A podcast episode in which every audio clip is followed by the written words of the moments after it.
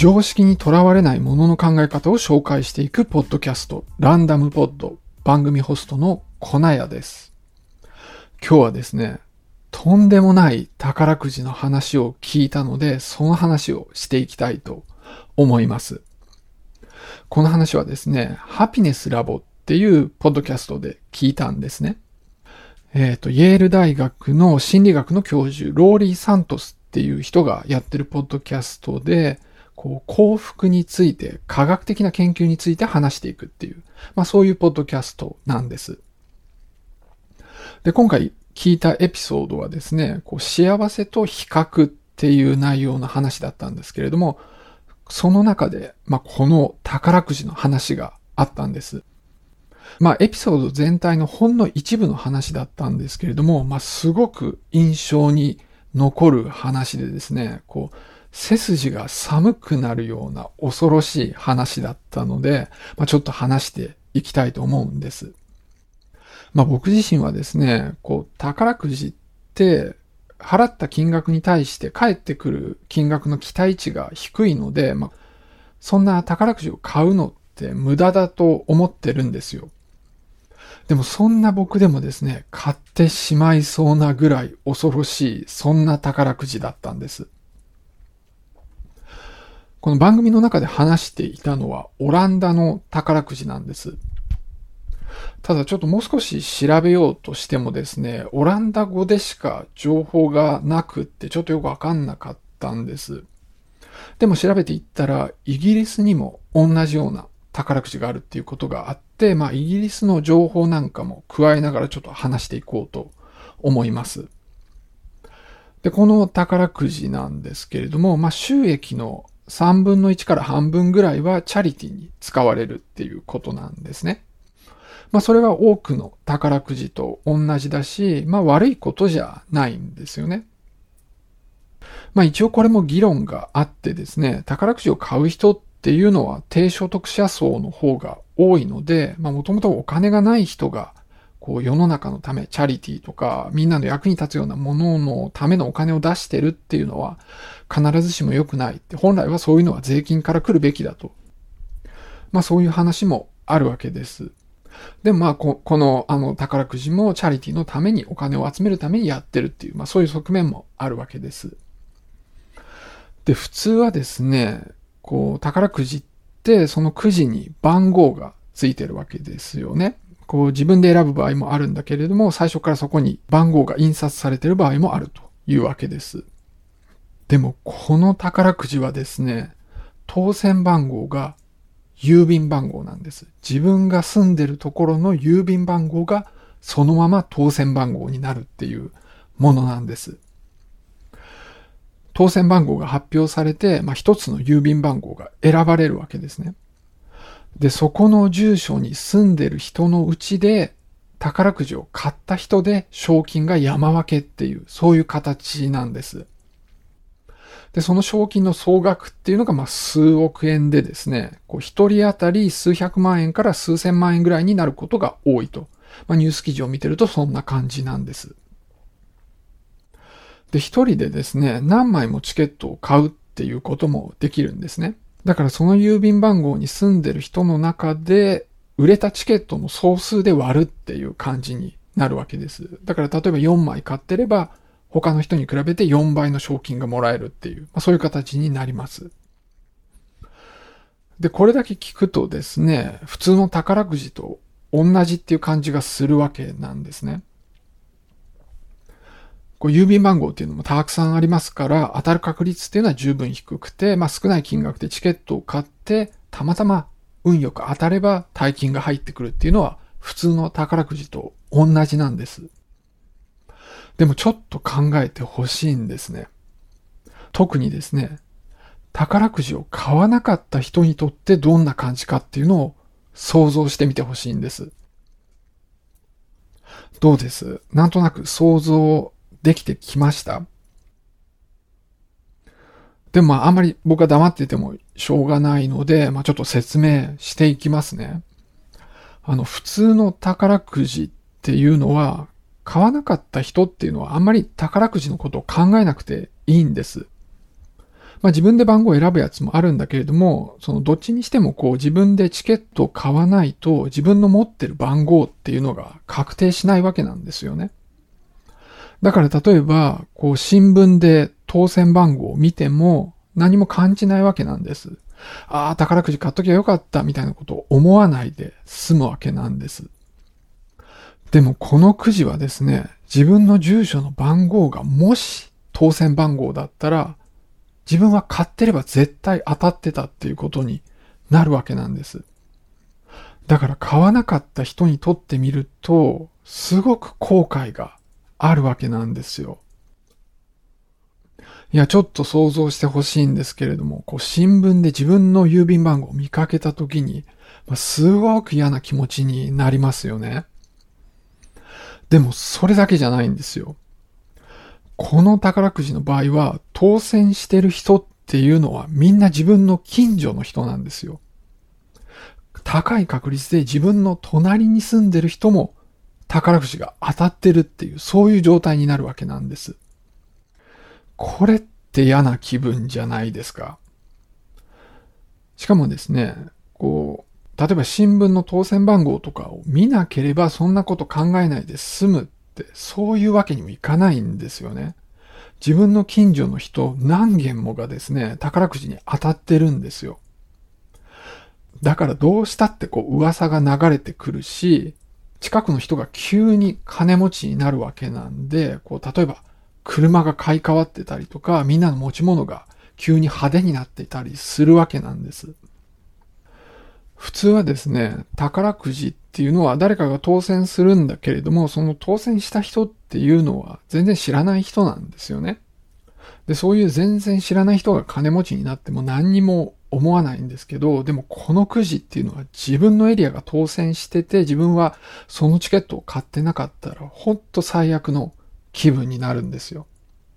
しかも買ってさえいれば当たってたっていうことがわかるから、まあ、後悔も大きいっていう、そういうもんなんです。まあ、郵便番号っていうのもたくさんあるから当たる確率はとてつもなく低いんです。まあ、それは普通の宝くじと変わんないんですね。で、宝くじっていうのは、その半分ぐらいがチャリティに使われるっていうことなんで、賞金のこう期待値っていうのは小さいんですよ。だから買わない方がいいっていうのがまあ正しいとこなんです。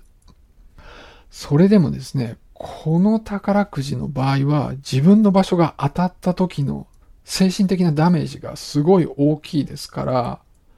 それがまあ怖いんですよね。なので、こう宝くじなんて無駄だと思ってる僕でもですね、買ってしまうかもしれないです。この自分の場所が当たった時の心理的なマイナスが、こう、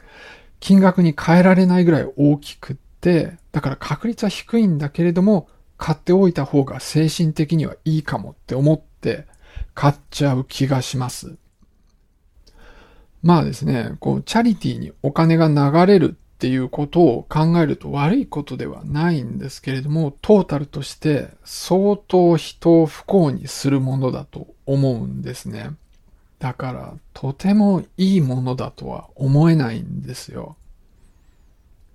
そう。だから多分日本にはこれないので、まあ日本にはなくてよかったなと本当に思うんです。で、しかも調べてみたら、なんか昔はですね、郵便番号で宝くじをするっていうのはイギリスでも禁止されてたそうなんです。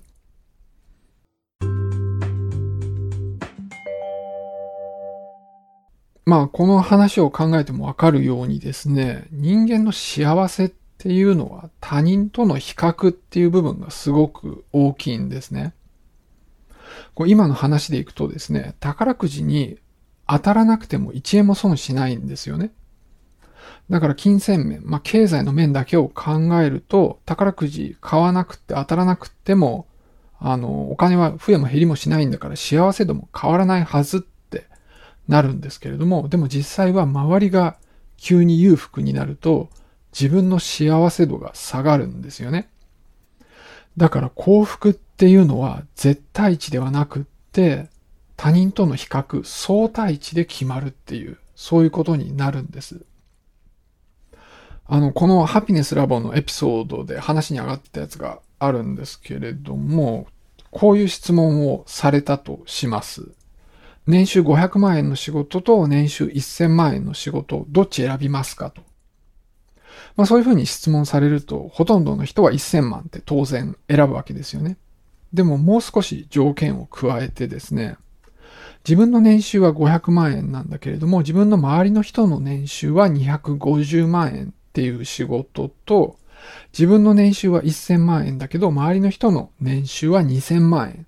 そういう仕事だったらどちらを選びますかって人に聞いたそうなんです。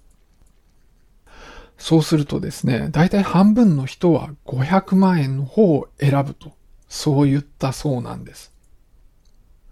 まあ気持ちはわかりますよね。でも冷静に考えるとこれってすごいですよね。年収半分ですよ。でも500万円の方を選ぶっていう。だからそれだけですね、他人との比較っていうのの力は大きいっていうことなんです。まあ、さらに宝くじの話に戻るとですね、宝くじとか、まあそういうのって当選したら幸せかっていうと、必ずしもそうではないみたいなんです。あの人間って自分の置かれてる環境に慣れるんですね。だから最初こう当選した時は嬉しいんだけれども、それでこう生活のレベルがあってその生活を続けていると、もうそれに慣れてそこから幸せに感じるとかそういうのがなくなっていくそうなんです。で、さらにはですね、一旦金持ちになると、付き合う人間っていうのも金持ちになって、こう、比較の対象が変わるんですよ。だから自分が金持ちになったっていう気がもうしなくなって、むしろもっとお金が欲しいって思うようになると。だからむしろ不幸になることさえあるんだそうです。まあ結局のところですね、上を見るとキリがないっていう話なんですよね。さらにそのポッドキャストではですね、オリンピックのメダリストの分析の話をしていました。あの、オリンピックで、まあ、金、銀、銅のメダルを取った人それぞれのですね、嬉しさを解析していったんですね。そのメダルの授賞式のところでのビデオから、まあ、どういう表情をしてるかを解析してですね、それぞれがどれだけ嬉しく思っているかっていうのを調べていったんです。で、まあ、金、銀、銅が1位、2位、3位ですから、普通に考えれば、1位の人が一番嬉しくて、銀の人が2番、銅の人が3番って、まあ、そう思うわけですよね。でも、結果は全然そうじゃなかったそうなんです。まあ、金メダルを取った人が一番嬉しそうにしてたっていうのはそうなんだけれども、銀メダルの人の幸せ度が一番低かったそうなんです。で、銅メダルの人っていうのは金メダルの人とほとんど変わらないぐらい幸せ度が高そうだったということなんですね。まあ、金を取った人が嬉しいっていうのはすぐわかると思います。で、銀メダルを取った人っていうのはですね、もう少しで金が取れたって思うんで、金メダルの人と比較をするわけなんです。まあ、金メダルの人というか、むしろこう、金メダルを取った自分のイメージっていうのが自分の中にあって、それと比較するから不幸だって感じるわけなんです。で、銅の人はどう思うかっていうと、自分の下の人ってもうメダルを全くもらえないわけですよね。で、そういう危険がすぐ下にはあったわけなんで、こう自分がメダルを取れなかった場合っていうのと、今の自分とを比較して、銅メダル取れた自分は幸せって、そういうふうに感じるんだそうです。まあ幸せ度には、こう比較の対象が大事なんだけれども、それをどこをこう比較の対象にするかっていうのも、状況によって変わってくるっていうことなんですよね。まあ、上を見れば不幸になるし、下を見れば幸せになるって、まあそういうことなんです。だから基本的には幸せのためには下を見とけばいいわけなんですよね。まあ人それぞれだと思うんですけれども、こう自分の今置かれている状況よりももっとひどい状況にいるっていう人はたくさんいるわけで、まあそれなりに生きていられるっていうこと自体に感謝するっていう、まあそういう気持ちでいれば幸せでいられるっていうことなんです。でも全部それでいいかっていうと、そうでもないところがあってですね、こう、上を見るっていうのが、まあ、向上心っていうことですよね。そういうふうに上を見てないと自分を改善していく、自分を良くしていくっていう、そういうモチベーションが保てないわけなんです。だからまあどっちがいいかは難しいっていうところがあって、まあそのポッドキャストの中でもそういうようなことを言ってました。まあ僕自身の考えとしてはですね、やっぱりこう、向上心っていうのは大事だと思ってるんです。でも物事によってはですね、どうしようもないものっていうのもあるんですよね。こう努力してもどうしようもないもの、こうどう頑張っても状況が変わらないものってまああるわけなんです。で、そういうものに関しては上を見ないで下を見て、まあ今置かれている状況がそんなに悪くないと考えて納得するっていう、まあそういうのがいいんじゃないかと思います。